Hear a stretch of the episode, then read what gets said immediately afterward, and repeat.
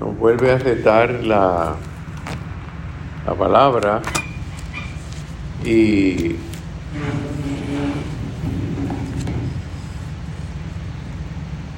estoy pensando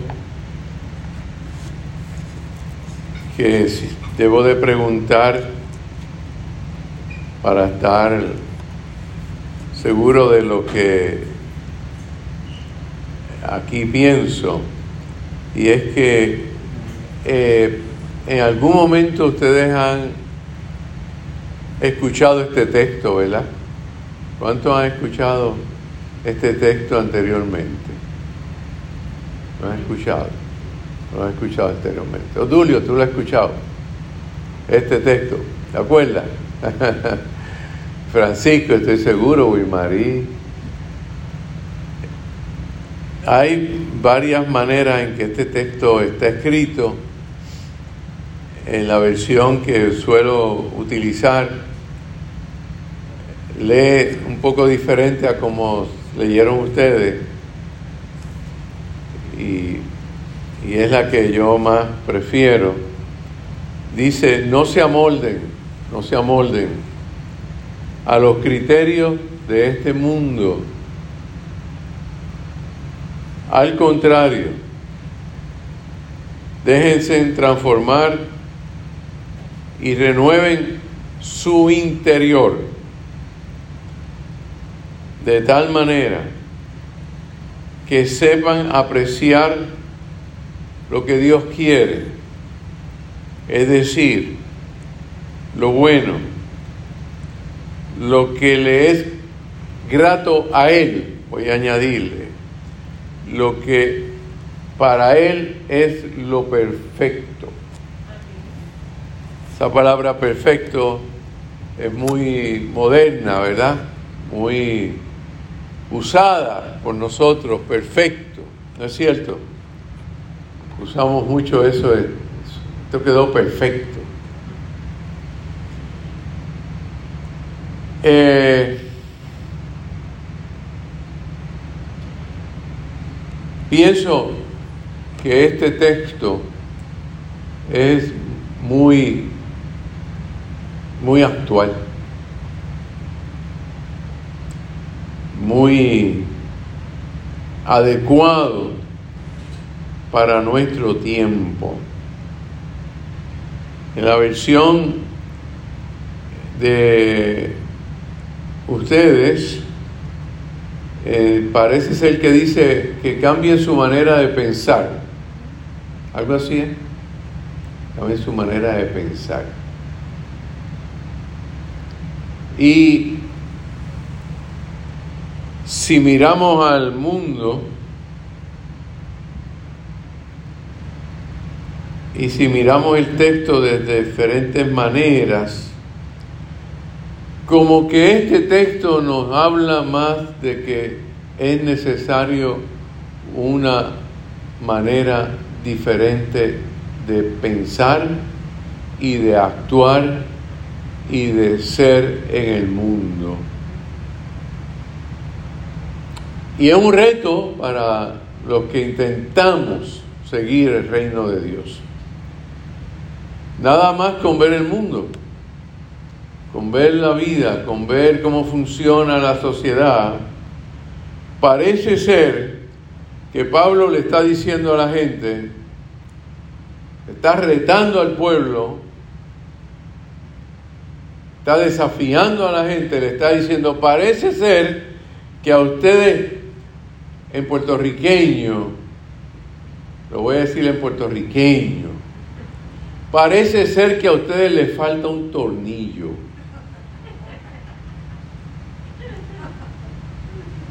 Pablo está diciendo a la iglesia, pero está diciendo al pueblo, a su tiempo, a su mundo, parece ser que ustedes no han aprendido a pensar correctamente y acertadamente.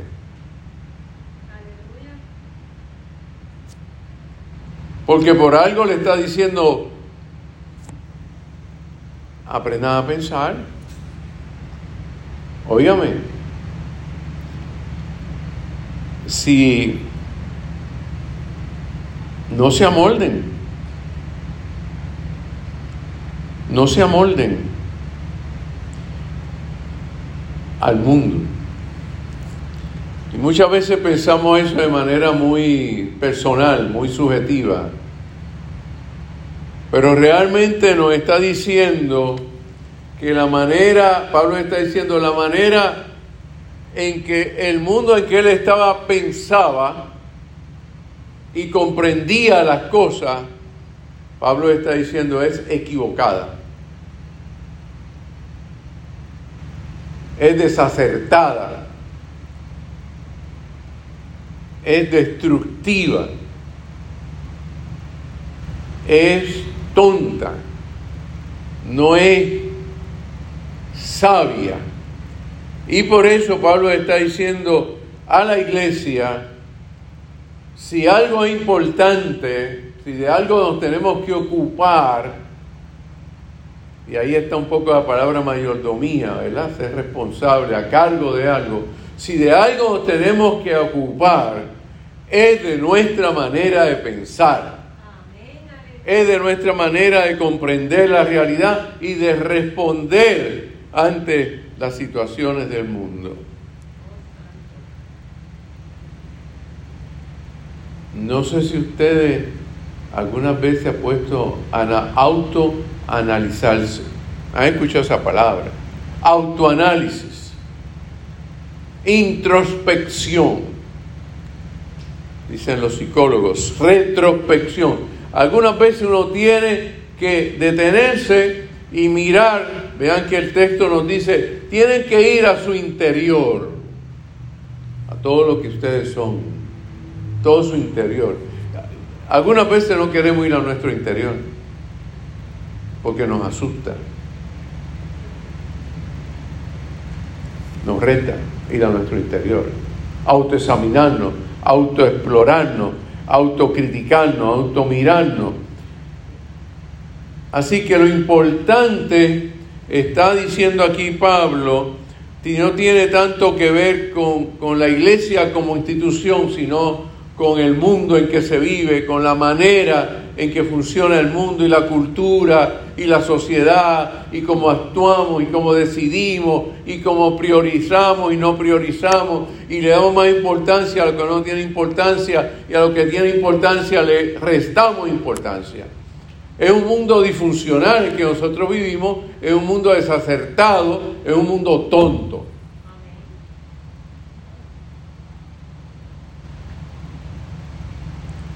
En ese sentido, la agenda de Cristo,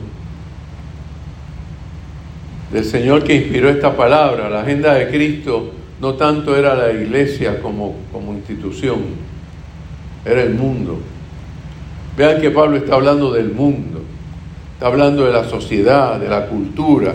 Eh, así que decía Bonhoeffer, un gran teólogo, que, que Hitler lo envió a matar a los treinta y pico de años, lo ahorcaron, seis meses antes de terminar la Segunda Guerra Mundial, de por cierto, allá en Europa, en Alemania. Un hombre brillante, Hitler de, eh, Bonhoeffer decía, es el mundo, no la iglesia, el epicentro de la agenda de Cristo, es el mundo, es, la gente en la cual somos, estamos eh, nosotros. Entonces, ¿cuál es lo, que plantea este texto? ¿Qué es lo que nos, el mensaje que este texto nos quiere decir a nosotros, a los que nos escuchan por las redes y a ustedes y a mí y a todos nosotros? Lo primero que nos tenemos que ocupar es no amoldarnos. No se amolden al mundo en que vivimos.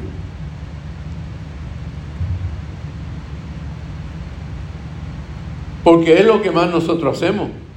Hay que estar a la moda. ¿Han escuchado esa frase? Hay que estar chilling.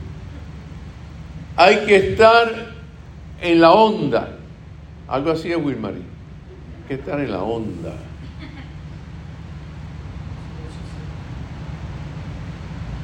Hay que tener lo último de lo último.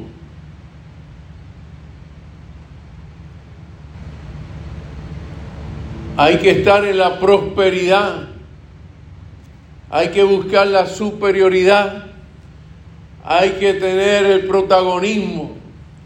Y eso lo vemos a nivel de la vida particular, individual de cada persona, y lo vemos a nivel del mundo. Lo que pasa, sucede en Ucrania, detrás de todo eso, eso es un síntoma de lo que es la realidad, de un mundo líquido, de un mundo vano, de un mundo efímero, de un mundo donde todo es acumulación de bienes, de riqueza, eh, un mundo en el cual todo es apariencia y todo tiene que ser práctico, un mundo donde las cosas son más importantes que las personas. En un mundo en que los intereses son más importantes que la dignidad humana. Ese es el mundo en que nosotros estamos viviendo. Es el mundo en el que le enseñamos a la gente a ser como el camaleón. ¿Saben lo que es, verdad? A moldarse a como esté el ambiente. La fe, Jesús de Nazaret nos dice, aquí no estoy predicando un reino para ser de camaleones, sino un reino de ser gente que realmente es capaz de decirle no a las realidades, a las maneras, a las estructuras, a los valores, a las ideas del mundo en que se vive. Y por eso Pablo dice, no se amolde al mundo. Hay que ser como Jesús, inadaptado. Pero no quiere decir que seamos eh, fanático, no quiere decir tampoco Pablo que seamos demasiado eh, excluyentes de las cosas, no quiere decir Pablo que seamos superficiales, lo que nos está llamando es que seamos profundos en nuestra manera de comprender el reino de Dios y su voluntad para el mundo. En ese sentido nos llama a ser raros. En inglés, weird, weird, es raro.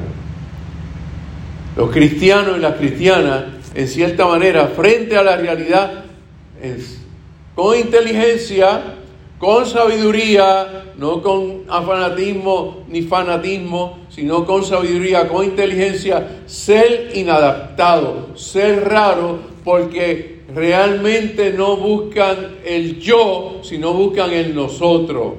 No buscan la violencia, sino la paz. No buscan la competencia, sino la solidaridad.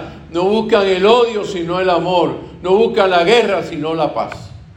Y en ese sentido somos gente rara, porque proclamamos y proponemos un mundo diferente. No se amolden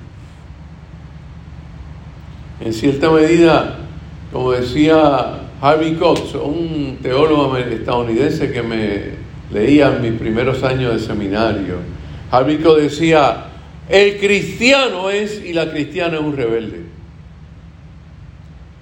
pero un rebelde asertivo.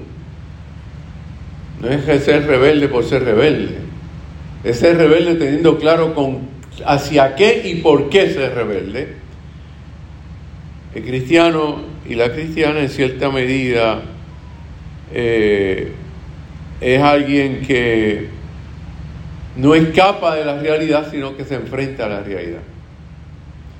No se amolden a este mundo, a este mundo, y no es que yo critique si usted lo usa o no lo usa, a este mundo de el Valium, y Librium y Cannabis y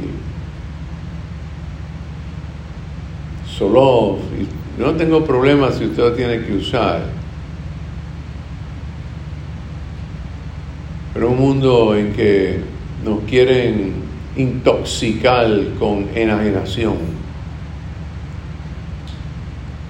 Jesús nos demanda, nos reta, nos desafía a no escapar de la realidad, a no ser escapistas, sino ser gente que acepta los desafíos y los retos.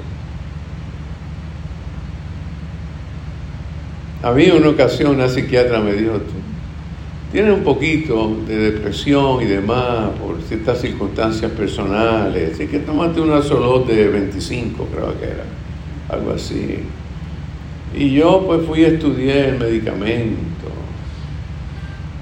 y nunca me la tomé, enfrenté a pulmón la situación. No te amoldes a este mundo. Hay que ser rebelde. Pero recuerde, yo no estoy hablando de rebelde que usted se ponga a, a pensar tonterías. Es una rebeldía con sabiduría.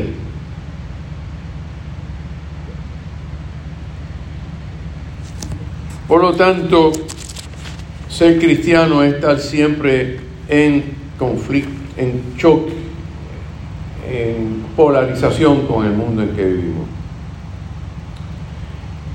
Déjense transformar y renueven su interior. Transformación es la otra palabra. Transformación. Transformación.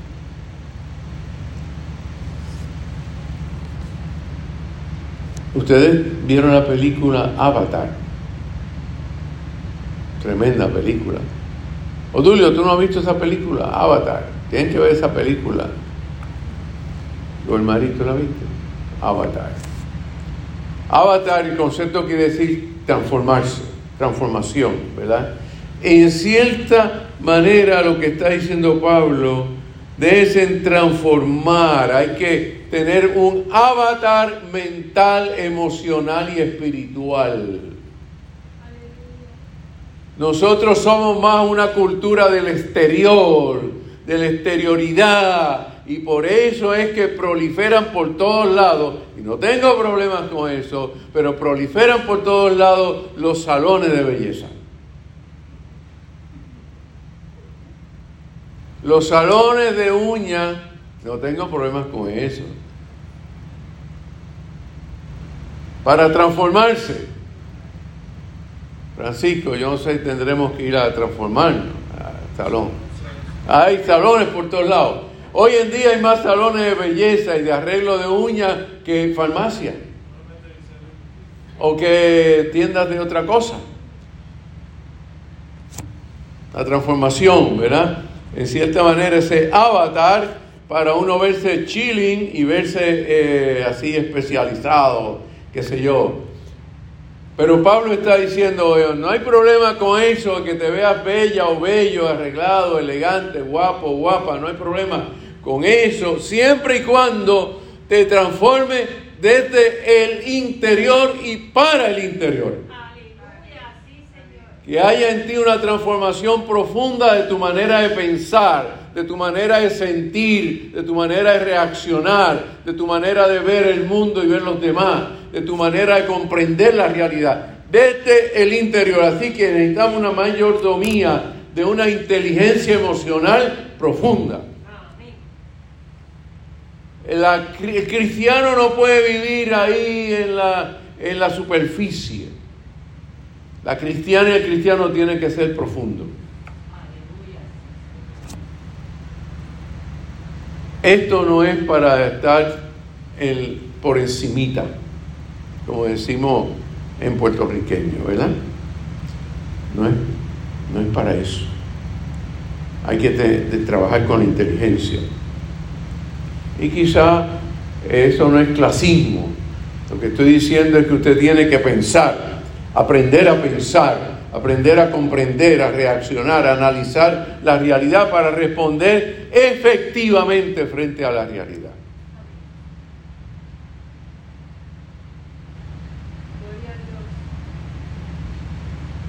No que la gente quiere arreglar la realidad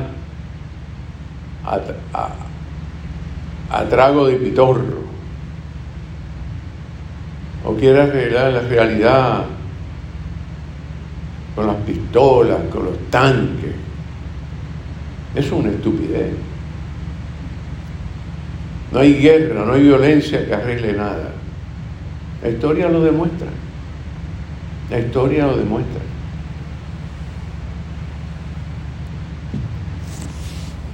Que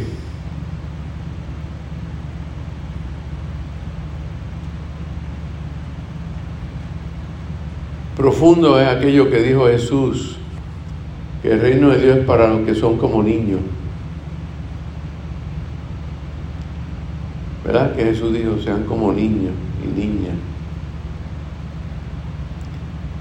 Eso es lo que quiere decir Pablo. Y aparentemente eso es como algo muy sutil, pero no lo es, es muy profundo eso cuando Cristo llama a gente a ser como niño y como niña. Hay que, hay que atreverse a transformarse, a dejarse transformar, a seguir adelante, a enfrentar los retos de, una nueva inteligencia de la fe y de la experiencia. Hay que dejarse transformar desde el interior. Transfórmese desde el interior, dice la palabra. Déjense transformar y renueve su interior. Renueva tu interior. Y eso no tiene que ver con la edad que tienes. No importa la edad que tengas para renovar tu interior. Y renuévalo todos los días, todos los días renuévalo. Les cuento una experiencia que leí hace un tiempo. Es de un muchachito que era, eh, tenía un síndrome muy extraño y su síndrome no le permitía eh, tolerar los rayos del sol. No le permitía tolerar los rayos del sol. Y salió esta noticia que me, me llamó mucho la atención, porque trae la foto del niño como ejemplo. Este niño que no podía tolerar para nada los rayos del sol, no se tiró una cama a llorar. En la foto que, tengo aquí frente a mí presenta a este niño. ¿Saben cómo está? Totalmente cubierto. Tiene una mascarilla atrás y al frente, el rostro, una, un gorro y totalmente cubierto. ¿Y saben lo que hace? Botando la basura de su casa. Salió al exterior a botar la basura. Que parece algo sencillo, ¿verdad? Simple. Pero tiene una gran lección.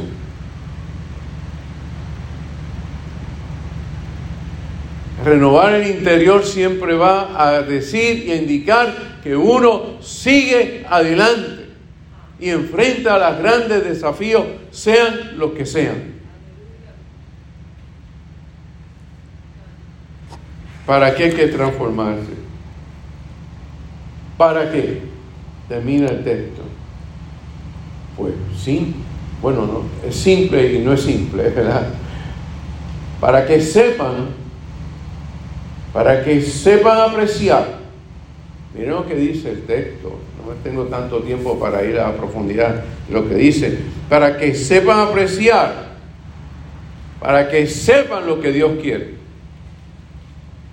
para que sepan apreciar lo que Dios quiere. Y lo que Dios quiere no es procrastinación, que usted arrastre, arrastre los pies, que usted esté al día, que usted esté en todo, que usted esté in, sino que sepan apreciar lo que Dios quiere. Y lo que Dios quiere, escúchenlo bien, subrayelo, es lo bueno, lo que es grato, lo que le es perfecto. Y lo perfecto en Dios no es aquel o aquella que no que se cree que no tiene nada que, reconocer de su fragilidad. La perfección está en reconocer la fragilidad y atreverse a enfrentarla valientemente, inteligentemente, con sabiduría. Para que comprueben lo que Dios quiere. Eficacia, compromiso, voluntad, buena voluntad, amor, ternura, paz, trabajo colaborativo, solidaridad, para que comprueben verbo activo, verbo activo que implica examinarse, analizarse, buscar adentro de sí mismo para que podamos comprender la voluntad de Dios que es siempre perfecta y buena. Y eso implica que usted se detenga y profundice en sí mismo.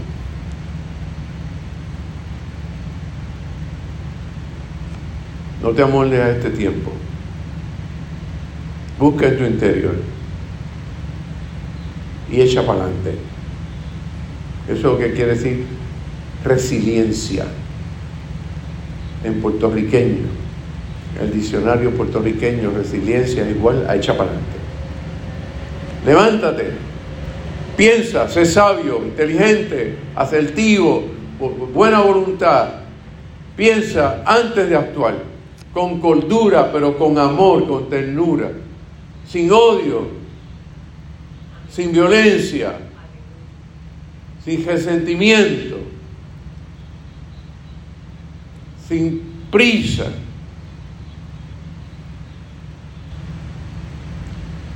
Lento, pero para adelante. Aunque sea lento, pero caminando, caminando, caminando, caminando, caminando. Hay ángeles volando en este lugar, en medio del pueblo y junto al altar, subiendo y bajando en todas las direcciones. No sé si la iglesia subió o si el cielo bajó. Sí sé que está lleno de ángeles de Dios, porque el mismo Dios está aquí. ¿Han escuchado ese cántico? Es un cántico que usa mucho los católicos hay ángeles volando, me encanta. No sé si el, la iglesia subió o el cielo bajó, pero sí sé que hay ángeles aquí. Y en cierta medida, en esa medida es que podemos ir al interior de nuestro corazón.